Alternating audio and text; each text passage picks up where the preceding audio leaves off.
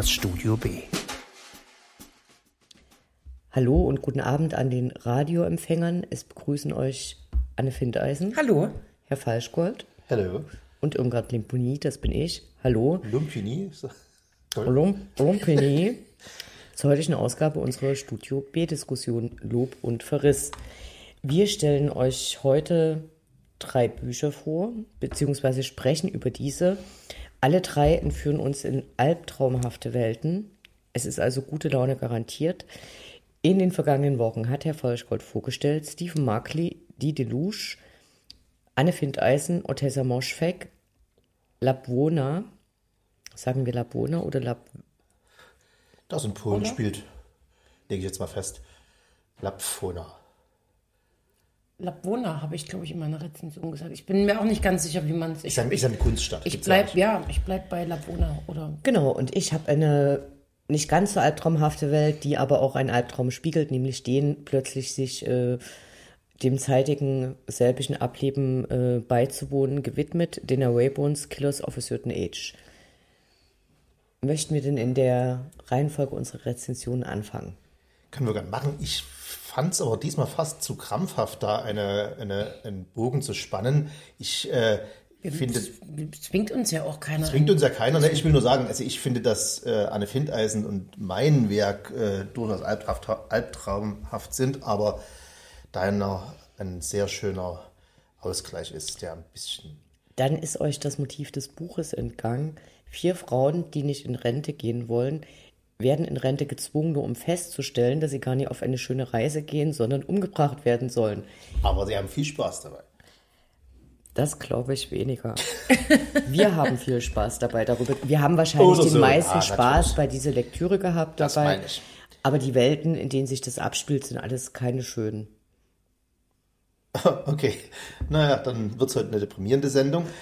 Äh, mit, welchem Werk fangen, ja, mit welchem Werk fangen wir an? Ich kann kaum noch reden. Na, mit dem von dir besprochenen, sprich, zuerst geht die Welt komplett unter und das Ganze ist so real beschrieben und ich kann seitdem keine Nachrichten mehr abends sehen oder lesen, ohne an dieses Buch zu denken und ähm, Das Stephen Markley. The Deluge ist, äh, nur um es kurz mal zusammenzufassen für Leute, die die Rezension nicht gehört haben, eine wissenschaftlich fundierte, fiktive Beschreibung einer möglichen Entwicklung unserer Erde bis ins Jahr 2040 rum. Einer sehr wahrscheinlichen. Naja, ob es in dieser komprimierten Form wirklich so schnell geht, aber er musste seinen Roman ja irgendwie einen Zeitrahmen geben, der äh, Charaktere am Leben erhält. Leute leben nun mal nicht länger als. So, äh, es geht um die Klimakatastrophe, das ist äh, auf alle Fälle Fakt und es wird beschrieben aus der Sicht von ungefähr ein Dutzend Leute, die entweder nur darunter leiden oder die meisten nehmen, versuchen was dagegen zu tun oder profitieren davon oder versuchen davon zu profitieren. Es beschreibt also nicht nur die Klimakatastrophe, sondern warum sie eintritt, nämlich weil Kapitalismus. ja? Das ist eine recht gute Zusammenfassung. Ich habe das Werk zu einem großen Teil mittlerweile gelesen und meine Kritikpunkte wären, dass die Eingangsgeschichten, also es sind abwechselnde Kapitel, die dann die jeweiligen Stränge weiterverfolgen, sehr interessant sind, sehr lesbar und dass ich aber trotzdem Probleme hatte, wenn die Fäden wieder aufgenommen wurden, die äh, teilweise richtig zuzuordnen und zu entwirren. Es wird eine Vielzahl verschiedener Stilmittel eingesetzt. Also teilweise sind das eben Gesprächsprotokolle, die über die handelnden Personen berichten Ja. äh, oder Zeitungsartikel. Dann ist es wieder in einer reinen Romanform. Manchmal ist es ein bisschen actionmäßig und ich muss sagen, ganz oft packt mich das und dann verwirrt mich das aber auch ganz viel wieder und ich finde es zu lang. Das ist ein bisschen verständlich. Ich fand es halt überraschend nicht zu lang. Also äh, das geht, eigentlich ist es ja ein unmöglicher Roman. Der ist äh, natürlich auf dem Papier oder auf dem E-Book viel zu lang, 900 Seiten wohl knapp. Äh, es ist kein schönes Thema, ne? es ist ein politisches Thema, was schon mal, da gibt es ganz wenige Romane, die in der Politik spielen, zumindest heute, weil früher in den 70ern, da konnte man noch Watergate und viele Skandale machen und alle waren ein bisschen schillernder und heute schillernder, die politischen Akteure und heute sind es einfach nur noch Arschlöcher. nicht, dass es früher keine gegeben hätte, aber es war irgendwie, hat es noch einen Glamour wenigstens und heute ist es einfach nur noch Korruption. Dafür hat er eigentlich einen extrem bis zum Ende haltenden Roman geschrieben, eben weil er natürlich die Stilmittel abwechselt. Also ich, äh, zum Beispiel als Beispiel ganz brillant finde ich die, die Dossiers, die ein autistischer Wissenschafts-, äh, wissenschaftlicher politischer Berater immer wieder schreibt und wo er dann Sachen zusammenfasst, die passiert sind. Äh, das, äh, das ist aber nicht der Wissenschaftler von ganz am Anfang der Story, nee, oder? Nee, das ist ein anderer. Äh, ich bin ja eine passionierte auf Deutschleserin, weshalb ich das Werk noch nicht gelesen habe und es wahrscheinlich auch nie lesen werde, weil wir ja vermuten, dass es nicht ich. Äh, übersetzt werden wird. Egal erstmal. Ich habe mich aber gefragt, du hast ja eine ziemlich lange Rezension darüber verfasst. Ähm, und ich habe mich so gefragt, was die Faszination für dich bei diesem Buch war. Weil du äh, warst ja schon sehr, sehr angetan davon. Na, A, hatte ich ein bisschen Zeit äh, im Januar mit Fasten und kein Alkohol trinken. Da werden die Rezensionen automatisch länger. Dann wollte ich den Stevenson-Roman äh, noch mit unterbringen, der ein ähnliches Thema hat und den ich kurz anverreisen wollte. Und dann ist es natürlich so, es,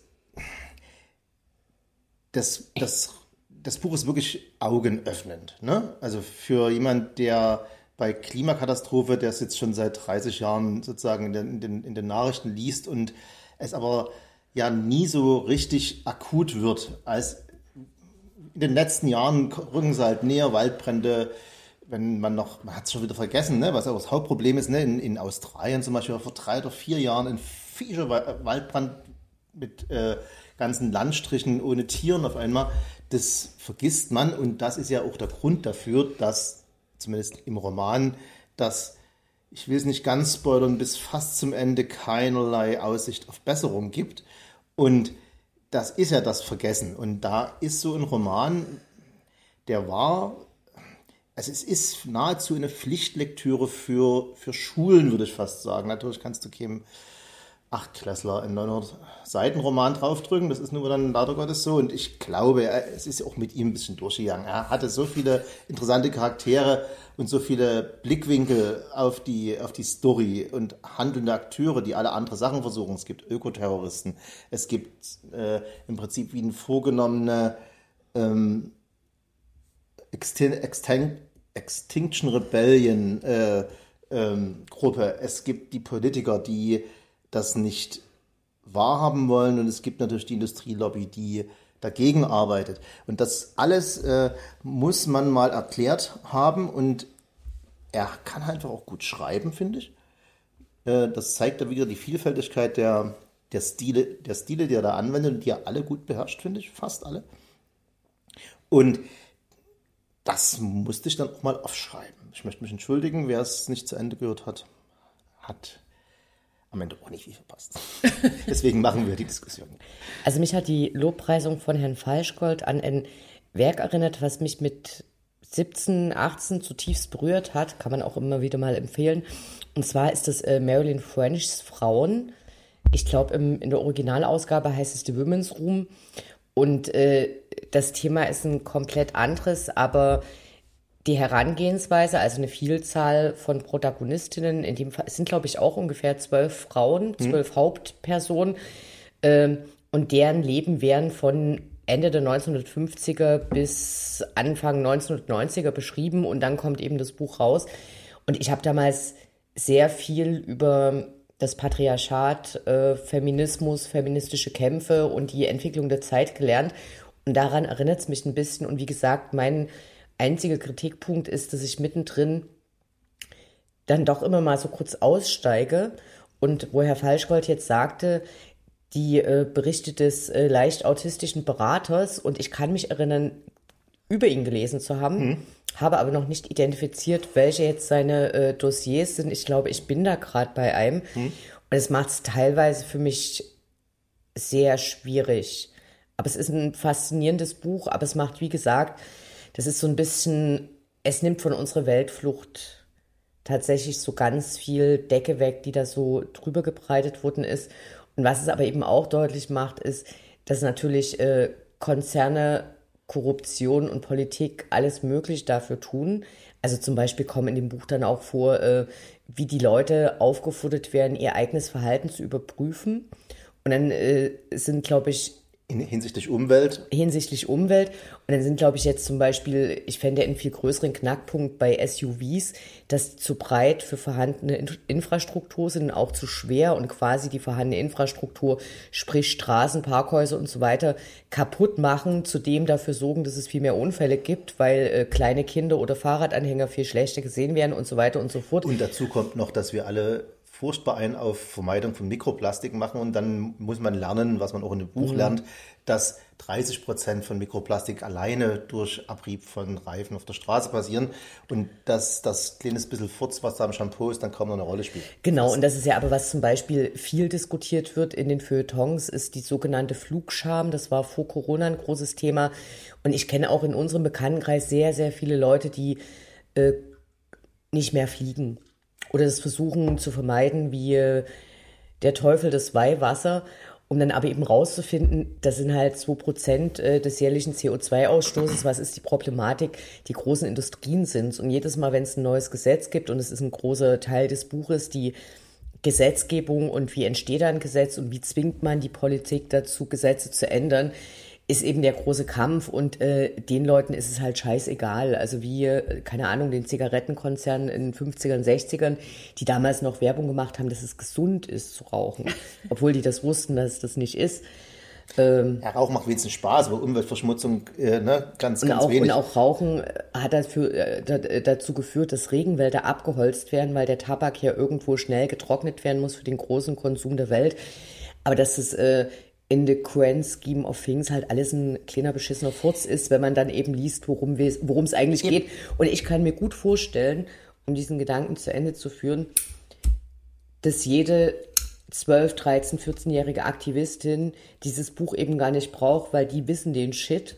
Das Buch ist für ältere Leute wie uns, die es wirklich nochmal klar hingelegt bekommen müssen, weil Leute, die schon eine bestimmte Lebensdauer hinter sich haben, ja über viel, mehrere Jahrzehnte sehen können, dass es zwar vielleicht schlimmer geworden ist, aber dass man es gar nicht so ernst nimmt, weil, hey, jetzt kann man Wein auch in Brandenburg anbauen, was vorher nur in südlichen Gefilden möglich ja, gut, war. Das geht natürlich nur uns in Mitteleuropa. So, wer in Kalifornien lebt, hat jetzt eine ganz andere Sicht auf Einreise. Ja, oder auf Tuvalu, äh, die jetzt schon überschwemmt sind. Also klar. Es ist halt ein, ein krass antikapitalistischer Roman, ohne dass er, da, also, ohne dass er so daherkommt. Ne? Also es, es liest sich null wie irgendein Pamphlet, aber es erklärt halt am Beispiel, ohne zu predigen, die Art und Weise, wie wir, und deswegen ist es auch halt ein gutes Buch für uns 30-Jährige, weil was wir im Gegensatz den, nee, andersrum, nicht, wir sind ja nicht 30, sondern ich will sagen, wir sind seit 30 Jahren, äh, sind wir indoktriniert, dass äh, Umweltschutz hauptsächlich zum Beispiel ein individuelles Problem ist. Wir sollen alle schön Müll trennen.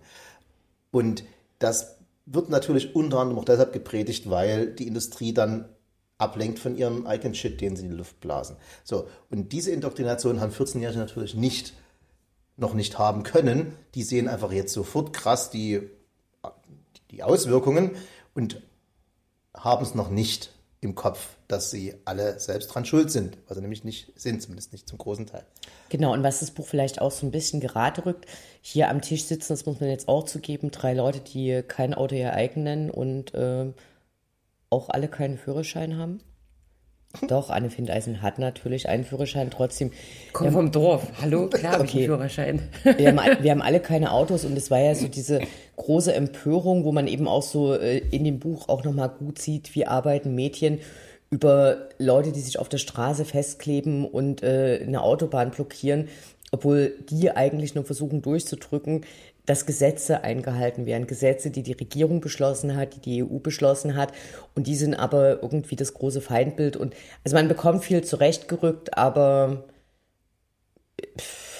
Okay, abschließend. Es ist, ist es ein, optimistisch? Ne, nein, aber abschließend nur, um, um faktisch auch den Leuten zu helfen, die sagen, oh, 900 Seiten und 12 Ach, scheiß handelte geil. Personen. Dicke Bücher. Go nee, eben nicht dicke Bücher, sondern E-Books kaufen, weil da hat man die Funktion, Suchen. Man markiert einfach denjenigen, wo man mehr genau weiß, was, was hat er jetzt gemacht, geht auf Suchen im Buch und dann kriegt man so ein paar Stellen, wo es erstmal auftaucht, und sagt man, ach na klar, das ist der Typ.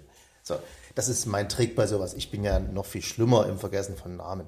Ich lese ja gern 1000 Seiten Romane und ähm, finde es gut, wenn man eine Übersicht hätte und so zurückblättern kann. Ich habe versucht, den, den Tipp von Herrn Falschgold zu befolgen, bin trotzdem gescheitert und frage mich manchmal, oh, wer ist diese Person, um dann festzustellen, dass eben nach 700 Seiten eine Person wieder eingeführt wird, die im zweiten Kapitel in einer komplett anderen Konstellation und Lebenslage, weil zehn Jahre vorher eingeführt wurde und ja, also vielleicht braucht man auch eine gewisse Konzentration, aber es lässt sich toll lesen, ist halt nur ein hartes Buch. Ich kann dazu nur sagen, es braucht auf jeden Fall keine 900 Seiten, um schlechte Laune zu äh, verbreiten. Das schafft Otessa Moschweg in Labnova, Labwona. Ich will immer Labnova sagen. Das heißt ich auch. Ich, ich habe es ich sogar falsch aufgeschrieben, nochmal Labnova. Und deshalb habe ich vorhin so gestottert bei der Einführung. Ähm, die schafft es auch auf 300 Seiten, wie ich jetzt äh, mal wieder feststellen durfte. Sie schafft es auch auf 10 Seiten. Ich wollte sagen, je nach Anfälligkeit. Ich bin ungefähr bei, bei einem Drittel und habe noch keine schlechte Laune, aber das liegt natürlich auch an meiner etwas makabren Art und Weise, mit sich ein bisschen umzugehen. Ich finde das faszinierend. Also ich habe es ja in meiner Rezension schon angesprochen. Vielleicht ganz in kurz, auch in einem Satz eine Zusammenfassung. Mach fünf. Ähm, es, äh, also Labona ist eine fiktive Stadt, die vermutlich im Mittelalter angesiedelt ist. So kann man es auf jeden Fall anhand der Infrastruktur hm. ähm, einordnen. Und äh, da gibt es einen Herrscher, der in seinem Schloss wohnt und dem es äh, total gut geht, der eine absolute Witzfigur ist und überhaupt nichts ernst nehmen kann und permanent von seinen Untergebenen bespaßt werden will. Und es gibt die Dorfbevölkerung, die regelmäßig von Räubern überfallen wird, die natürlich da, äh, nicht natürlich, aber die der äh, Fürst äh, regelmäßig ins Dorf schickt, um die Menschen klein zu halten. Und äh, ja, die sind permanent, die, die es irgendwie trifft, sei es, äh, dass es eine Dürre gibt und ähm, der Herrscher schön hinter seinem Schloss ein einen Stausee angelegt hat und er natürlich überhaupt nichts mit den Auswirkungen. Also außer dem Fürst hat faktisch niemand Spaß in dem ganzen Roman, könnte man fast sagen. Ja, Doch, aber alle, alle von ihm Korrumpierten, die davon profitieren. Dass ah, er, aber, aber, ob, die, aber, aber ob, ob jemand von denen nur. wirklich Spaß ja, hat, wage ich, wage ich äh, auch Doch, sein, stark. sein Priesterlover auf jeden Fall. Ähm, naja, der ist aber auch ganz schön zerfressen von äh, Selbstzweifeln, dann es, es, sind, es, sind, es sind sozusagen Episoden aus dem Mittelalter der tiefsten, aus dem tiefsten Mittelalter im Sinne von. Nee, es sind, es, es sind, es sind, keine, es, nee, es sind keine Episoden, es ist ein stringenter Roman. Genau. Ja. Und äh, nee, nur, das, weil das, äh, so wie wir vermuten, im Mittelalter angesiedelt ist oder die Umgebung so dargestellt wird, ähm, würde ich auch nicht sagen, wie drücke ich das jetzt aus, ähm, dass es im Mittelalter spielt, sondern es ist natürlich ein absolutes Sinnbild für unsere ähm, aktuelle Gesellschaft. Ich bin ja schon mit schlechter Laune angekommen. Ähm, ich möchte da widersprechen. okay. Also ich, ich habe nicht nur das Buch fast fertig gelesen, sondern natürlich auch noch äh, kurz im Guardian und der New York Times die Rezension gelesen, dass es im Mittelalter spielt. Darüber sind sich die Rezensentinnen sehr einig. Dafür spricht ein absolutes Feudalwesen, wenige Atheisten, überwiegend ein Glauben an Gott, sehr seltsame Wertesysteme und das ist so einheitlich in diesem Glaubenssystem und auch in dieser mangelnden Auflehnung, die ja nur in ganz wenigen Personen minimal angedeutet wird, wo es Überlegungen gibt, ob das vielleicht jetzt doch alles gar nicht so dufte und Gott gewollt mhm. ist dass es in einer sehr, sehr, sehr weit zurückliegenden Zeit liegen muss. Also ob das genau das Mittelalter ist, da würde ich jetzt dann auch abwarten und sagen, weiß ich nicht genug, wie die Forschung dazu aussieht, weil ja logischerweise Bauern weniger Schriftzeugnisse hinterlassen haben als jetzt irgendwelche Priester, die die Bibel abgeschrieben haben. So, was mich enorm an dem Buch stört, ist, dass das, was Otessa Moschfek in ihren vorangegangenen Büchern immer so krass gut gemacht hat, dieses, dass sie es vermeidet, dass man eine, eine Identifikation, eine positive mit jemandem aufbauen kann, das treibt sie hier komplett ad absurdum. Also in den vergangenen Büchern waren es eben einzelne Charaktere oder Gruppen oder Familien, die komplett dysfunktional waren, aber da gab es noch ein, ein Außen, also die Möglichkeit. Und ich glaube eben nicht, dass es ein Sinnbild dieser Welt ist, weil in unserer Welt hast du so viel gequirlte Scheiße, aber du hast auch Liebe, Freundschaft, Solidarität. Und das sind alles Sachen, die komplett abwesend in dem Buch sind. So, und es ist quasi wie ein Splatterfilm in den 90ern, wo man geguckt hat, wie viel Grausamkeiten man da irgendwie noch draufsetzen kann. Und es ist so ein. Man muss, man muss die Frage stellen, tatsächlich, warum schreibt Otessa Mosfeck solche Bücher? Und in dieser Konsequenz, jetzt in diesem Buch ist ja das ist der konsequenteste von ihren Romanen. Äh, warum macht sie das? Haben wir eine Antwort? Kann man, darf man diese Frage überhaupt stellen? Klar, kann man diese Frage stellen. Darf man sie beantworten? Statt, also man müsste sie selber fragen, aber kann man spekulieren? Also, wenn du die Antwort möchtest, musst du sie natürlich selber fragen, ganz klar. Ich habe eine Theorie. Ja, Stell-. Stell, stell sie uns mal vor. Ich glaube, es ist kathartisch für sie selber. Also ich will jetzt nicht küchenpsychologisch über sie nachdenken, aber wenn, wenn jemand schon sich äh, in, in Romanen immer wieder so äh, offenbart und immer wieder dieselben Werkzeuge verwendet, ich glaube, und das ist jetzt, um das mal positiv zu spinnen, ich glaube, ihr geht es besser hinterher, wenn sie den ganzen Shit mal rausgekotzt hat. Und dass es so gut macht, dass es wirklich bis zum Ende lesbar ist und mich fasziniert, äh, ist mir lieber als ist sind auch legitime Romane, aber wenn jemand seine eigene furchtbare Kindheit, es gibt so diese, diese, diese skandinavischen Romane, wo die, wo die so von sich selber immer erzählen, ne?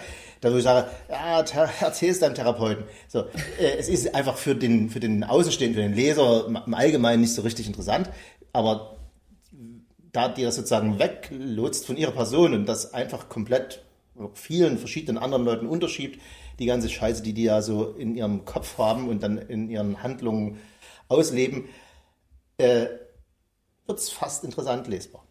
Ich, ich glaube, das greift zu kurz. Ja. Also in den letzten Roman, ach so, nee, stimmt, McClue hat, war ja schon in einer Vergangenheit angesiedelt. Ja. Da hatte ich aber nur ganz kurz reingeschaut. Ich erinnere mich an zwei andere Romane, wo die Protagonisten trotzdem in einer, in einer Zeit angesiedelt waren, wo klar ist, dass das Einzelcharaktere sind. Ne? Also, dass es dass es menschliche Abgründe gibt, dass sie sich da so ganz furchtlos hineinbegibt und eben gar nicht danach heischt, dass jetzt jemand da Mitleid hat oder, sondern es eben wirklich so, das fand ich auch faszinierend und was mir halt diesmal wirklich zu weit geht, ist dieses,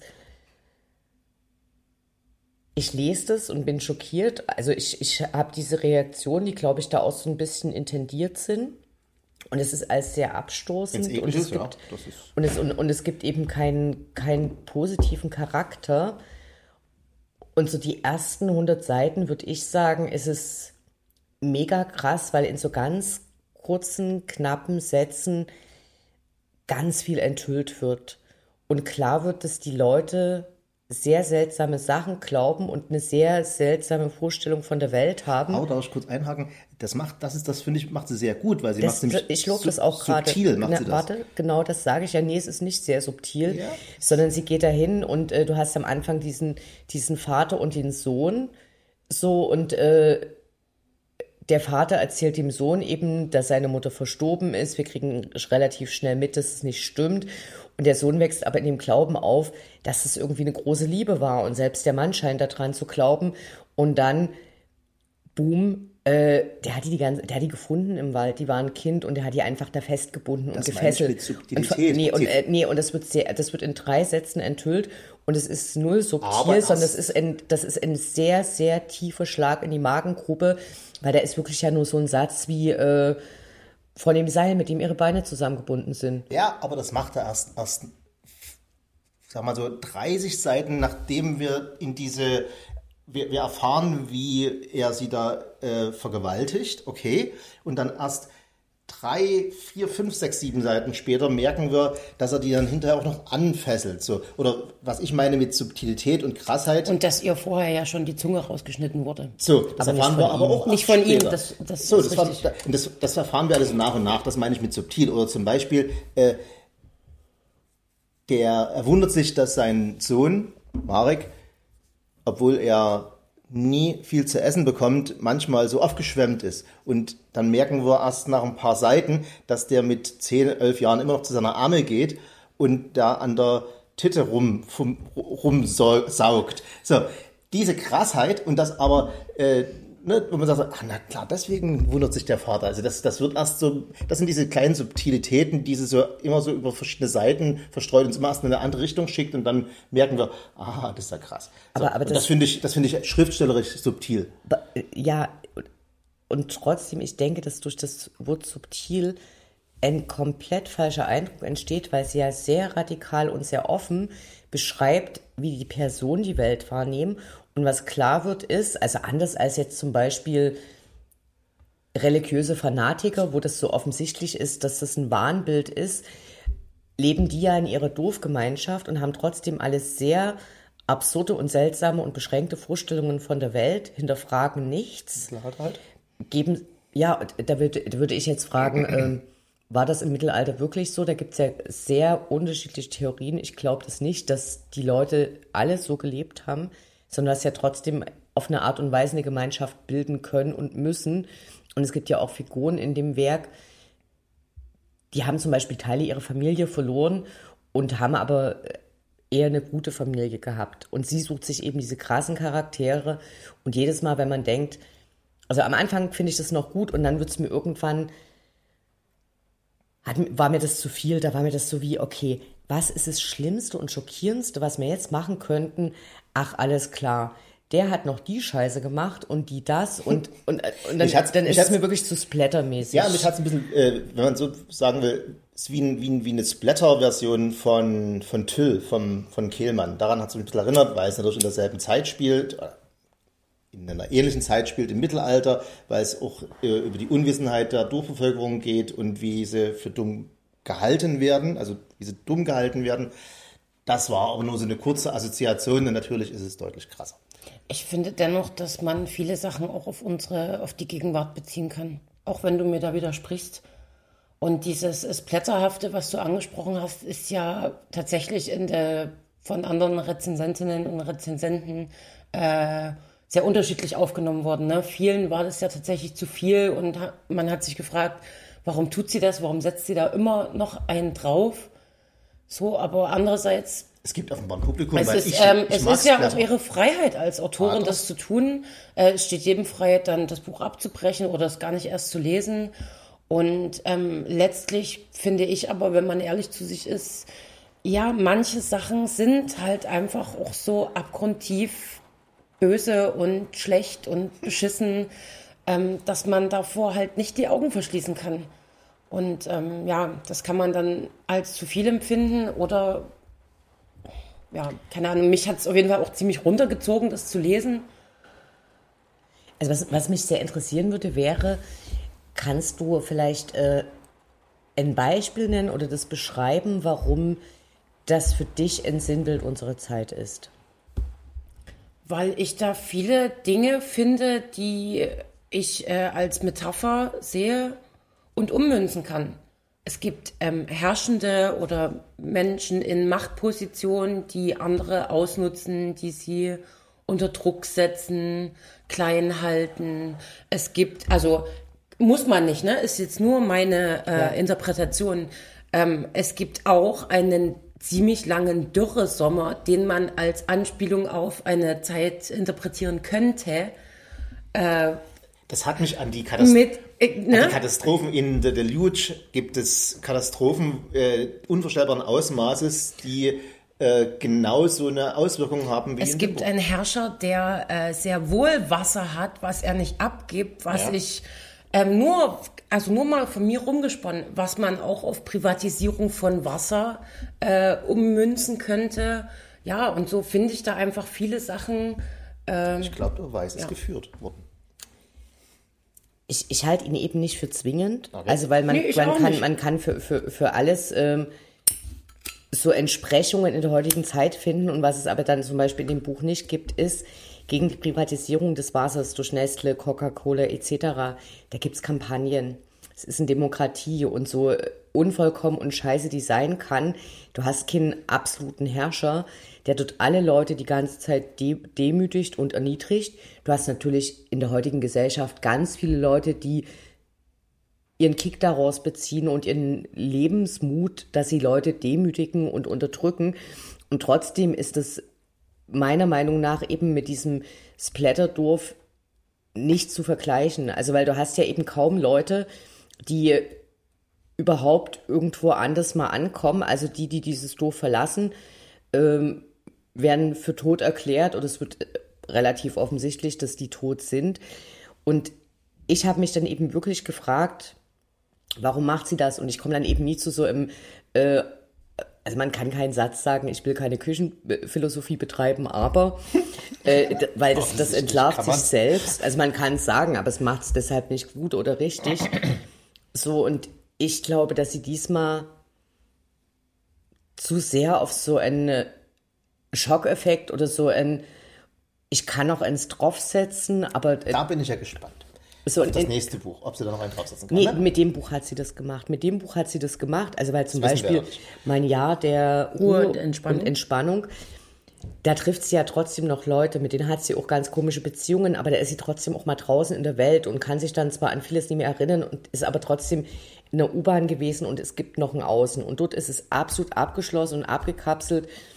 Und alles, was man sich vorstellen kann, äh, ist da irgendwie noch reingebaut. Und, und äh, da- ist, aber ist ihr, da ist aber ihr jüngster Roman. mich- ist, wissen wir es nie, ob sie es noch Nee, für mich, für mich ist die Frage, und das ist der Punkt, den ich machen wollte, Ja. warum macht sie das? Also zum, zum Beispiel der Handmaid's Tale, so deprimierend wie das ist, gibt es da trotzdem eine Idee. Da kann man, äh, da kann man eine Parallele ziehen oder irgendwas so. Und bei dem ist es wirklich so, ja, okay, jetzt habe ich diesen ganzen Splatter gelesen und Es ist leicht nihilistisch, willst du sagen. Und das sehe, das sehe ich genauso. Und man muss es ein bisschen mögen. Es gibt ja Leute, die mögen Nihilismus, zumindest in der Literatur. Man muss ja, muss ja nicht gleich leben. Und ich neige dazu. Und damit ist es für mich ein gutes Buch. Und ähm, es, ich bin ja immer noch der Ansicht, oder ich bin der Ansicht, dass ähm, wenn man was geschrieben hat und es veröffentlicht, ähm, es einem in dem Sinne nicht mehr selbst gehört und dann jeder das sich da rausnehmen kann, was er möchte. Und das habe ich getan. Also ein Gedanken, den ich beim Lesen so ein bisschen hatte, war äh, Bret Easton Ellis, äh, großes Werk, wie heißt es mit dem Massenmörder? American Psycho. American Psycho. Und ich kann mich daran erinnern, äh, Harald Schmidt hatte da in seiner Show drüber gesprochen und das Buch war gerade verboten worden. Und äh, den Teil hatte ich aber verpasst und habe mir es von meiner Mutti zum Geburtstag gewünscht. Und die war hinterher so ein bisschen entsetzt, weil das Buch stand auf dem Index, aber es konnte bestellt werden. Und sie wurde dann in der Buchhandlung darauf hingewiesen, sie wissen aber schon das. Und das hat mich damals ähnlich schockiert. Und da war aber halt eine Gesellschaftskritik da drin. So, also da muss, die musste man dann auch erst mal sehen und es gibt bis heute fünf Seiten in dem Buch, die ich nicht lesen konnte. Also war es wirklich so und äh, das war jetzt in American Psycho. in American Psycho. Bei dem Buch jetzt äh, konnte ich alles lesen, auch wenn es schon hart, hart, hart, ja hart an der. Grenze ist. So, und, und trotzdem ist dort ein gesellschaftlicher Bezug dabei und dem wurde damals zum Beispiel auch vorgeworfen, das ist jetzt hier sinnloser Splatter und da geht es nur darum, den grausamsten Mord zu finden. Und da hätte ich zum Beispiel widersprochen, hätte gesagt, nee, das ist auch eine Gesellschaftskritik und es ist eine Beschreibung und äh, dann beschreibt es eine bestimmte Schicht und eine bestimmte Lebensweise. Und bei dem Werk, also vielleicht, ich habe glaube ich noch so 50 Seiten vor mir, vielleicht äh, entdecke ich irgendwas da drin, wo ich dann sage, ah, okay, das ist was, aber für mich bleibt wirklich so dieses, warum? Das ist für mich so, Dann fehlt natürlich jetzt die Begründung dafür, warum dieser super leichte Charlie's Angels Fortsetzungsroman der da heißt Killers of a Certain Age genauso deprimierend sein soll wie ein 900 Seiten langer Roman über das Ende der Welt und ein Roman aus dem Mittelalter, wo krasseste Aber da du ja gerade physische über Sachen äh, passieren. Killer, äh, hier American Psycho sprachst, ist das ja eine gute Überleitung. zu, Jetzt, jetzt begründe mal, warum der so genauso schlimm sein soll, weil ich habe mich köstlich amüsiert bisher. Ich habe mich auch super amüsiert äh, und muss deshalb auch sagen, ich bin da falsch verstanden worden. Wenn wir zurückspulen, werden wir hören, dass ich am Anfang gesagt habe, albtraumhafte Welten, Okay. in denen sich die Protagonisten und Protagonistinnen befinden. Und die albtraumhafte Welt, in der die vier Hauptheldinnen äh, landen, ist ja, dass sie Was machen sie denn? Gib mal kurz einen Satz. Also es, äh, es geht um äh, vier Ladies, alle um die 60. Ähm, die sind auf eine Kreuzfahrt eingeladen von ihrem Arbeitgeber und die soll denen quasi als Dankeschön für 40-jährige treue Dienste und ihre Bereitschaft, Leute umzubringen und dabei äh, sehr clandestin vorzugehen, dienen und äh, Das ist ein Killer-Trupp, aus die in den 70ern angefangen haben. Ne? genau Ende der 70er haben die an, 79, glaube ich. 78. Nee, Ende des, Ende des 70er, ja. Haben 40 Jahre da gearbeitet, die kennen sich aus der Zeit ihrer gemeinsamen Ausbildung und sind dann eben auf dieser Kreuzfahrt und äh, zwei von denen erkennen einen anderen, jüngeren Killer aus ihrer, von ihrem Arbeitgeber und müssen leider feststellen, dass der sie wohl umbringen will. Die machen das klar und im Folgenden ist dann schon so eine lebhafte, für die Leserin lustige Komödie. Sie machen das klar, heißt, sie killen den Killer. Achso, ich dachte, das- ich dachte, das wäre klar gewesen. Die machen, die machen einen Killer klar, ne? Was soll es denn sein? Ja, die bringen ihn um. Sie killen den Killer. Sie killen den Killer. Und äh, im Folgenden haben sie natürlich dann diese zwei großen Fragen. Äh, wer will sie umbringen und vor allen Dingen warum? Ja. So, und äh, daraus entwickelt sich eine, für, also ich glaube, für, für alle, die es lesen, ist es eine sehr heitere, kurzweilige Story, die aber ein großes Thema aufgreift. Das ist ähm, Ageism in unserer Gesellschaft, also wo alle dazu neigen, mit älteren Leuten wird langsamer gesprochen, lauter gesprochen.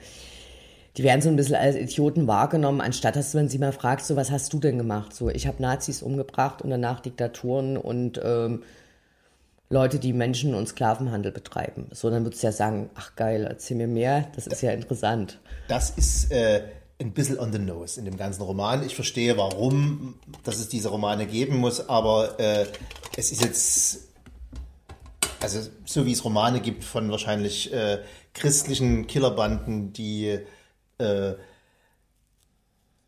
Ungläubige umbringen und das vielleicht sogar auf amüsante Art und Weise.